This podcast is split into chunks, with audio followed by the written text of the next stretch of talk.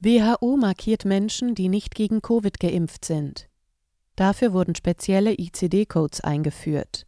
In den USA werden Ärzte und Kliniken bereits angehalten, den Impfstatus ihrer Patienten abzufragen und weiterzuleiten. Sie hören einen Podcast von Transition News. Der folgende Beitrag wurde am 21. Januar 2023 von Wildrut Schwedje veröffentlicht.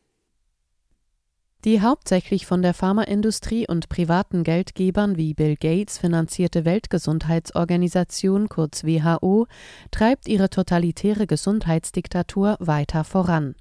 Wer impffrei ist oder nur über eine unvollständige Covid-19-Impfung verfügt, wird ab sofort markiert. Die ICD-Codes lauten Z28.310 für ungeimpft respektive Z28.311 für nicht vollständig geimpft. Schon im März 2022 hatte das US-Fachjournal FPM die neuen Codes zur Covid-19-Immunisierung angekündigt. Der Hintergrund ICD-Codes International Statistical Classification of Diseases and Related Health Problems sind Teil eines Systems der internationalen Klassifikation von Krankheiten, mit dem medizinische Diagnosen einheitlich benannt werden. Über diese Schlüssel können Ärzte und Kliniken bei den Krankenkassen abrechnen. Die erste Version des ICD wurde laut Wikipedia im Jahr 1900 von der französischen Regierung herausgegeben die dann in regelmäßigen Abständen überarbeitet und erweitert wurde. Bis 1948, also kurz nach dem Zweiten Weltkrieg, war die Gesundheitssektion des Völkerbundes zuständig. Seitdem kümmert sich die WHO um die ICD-Schlüssel. Besorgniserregend. Schon im Januar 2022 implementierte die WHO eine neue Version des Systems, das ICD-11. Dieses wird das ICD-10 ablösen und, davon muss man ausgehen, eine noch größere Kontrolle der Gesundheitsdaten der Menschen möglich machen. Das neue ICD-System sei im Vergleich zu früheren Versionen vollständig digital, schreibt die WHO auf ihrer Webseite.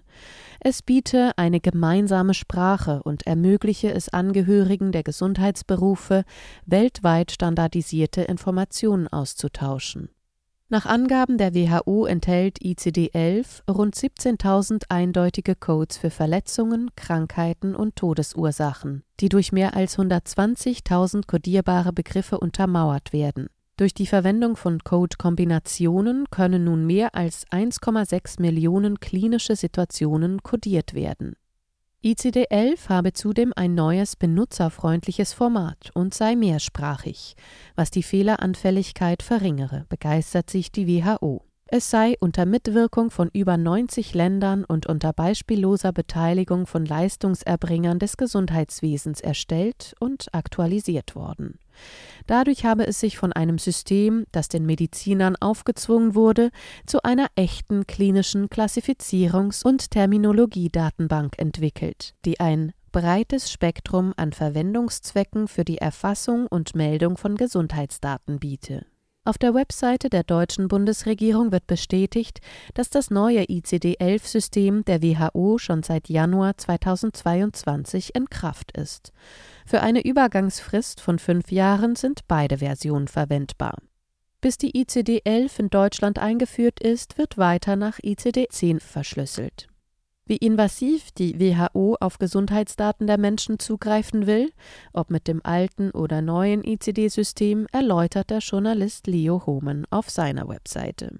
In den USA habe die Bundesbehörde Centers for Medicare and Medicaid, kurz CMS, den digitalen Diagnosecode der WHO für Covid-Impffreie bereits eingeführt. Seit Januar 2023 sei er für fast alle Arztpraxen und Krankenhäuser verfügbar. Zudem halte die Regierung die Mediziner dazu an, mehr Fragen über den Impfstatus ihrer Patienten zu stellen. Hohmann schreibt, das ist ein Code für eine sehr merkwürdige Diagnose, denn es handelt sich dabei gar nicht um eine Diagnose, sondern um einen Eingriff in die Privatsphäre, der in Zukunft wahrscheinlich gegen viele Menschen eingesetzt wird. Ihr Arzt wird den Code in das Computersystem eingeben, auf das staatliche und private Krankenversicherungen zugreifen. Ärzte hätten ihm bestätigt, dass die Codes Z28.310 bzw. Z28.311 in einigen Bundesstaaten schon eingesetzt werden, so Homan. Der Druck auf die Mediziner gehe so weit, dass es für sie mittlerweile unmöglich sei, sich die Kosten von den Versicherungsgesellschaften erstatten zu lassen, wenn sie nicht alle geforderten Datenpunkte hochladen würden. Wer den Covid-Impfstatus abfrage, könne dagegen mit finanziellen Zuwendungen rechnen.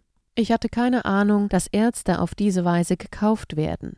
Mit diesem System wird der militärisch-industriell-biomedizinische Komplex diejenigen identifizieren und aussondern, die sich ihrem digitalen Identifikationssystem unterworfen haben. Dies beginnt damit, dass man bei seinen Impfungen auf dem neuesten Stand ist, endlose Impfungen. Wie der verstorbene Dr. Zevselenko und andere gesagt haben, werden diese ständigen Impfungen ein Tor zum Transhumanismus sein, warnt Homan. Die Mächtigen bei den Vereinten Nationen und dem Weltwirtschaftsforum hätten zudem das Bedürfnis, alles über diejenigen zu erfahren, die diese dämonische Umwandlung der menschlichen Rasse ablehnten, die von Transhumanisten als Upgrade zur Menschheit 2.0 bezeichnet werde. In diesem Rahmen fügt Homan ein YouTube-Video ein, in dem der israelische Historiker und Bestsellerautor Dr. Yuval Noah Harari einige erschreckende Aussagen zur Zukunft der Menschheit macht, wie Menschen sind nun Tiere, die gehackt werden können, oder die gesamte Idee, dass Menschen eine Seele, einen Geist oder einen freien Willen haben, ist vorbei. Harari ist Berater des Weltwirtschaftsforums WEF und wird als Klaus Schwabs gefährlichster Transhumanist bezeichnet. Sie hörten einen Podcast von Transition News. Mein Name ist Isabel Barth. Ich wünsche Ihnen trotz diesen gruseligen News einen schönen Tag und sage bis zum nächsten Mal. Dieser Podcast konnte nur entstehen, weil zahlreiche Leser und Leserinnen Transition News regelmäßig durch Spenden unterstützen. Wenn auch Sie uns unterstützen wollen, klicken Sie den entsprechenden Button auf unserer Website an. Vielen Dank.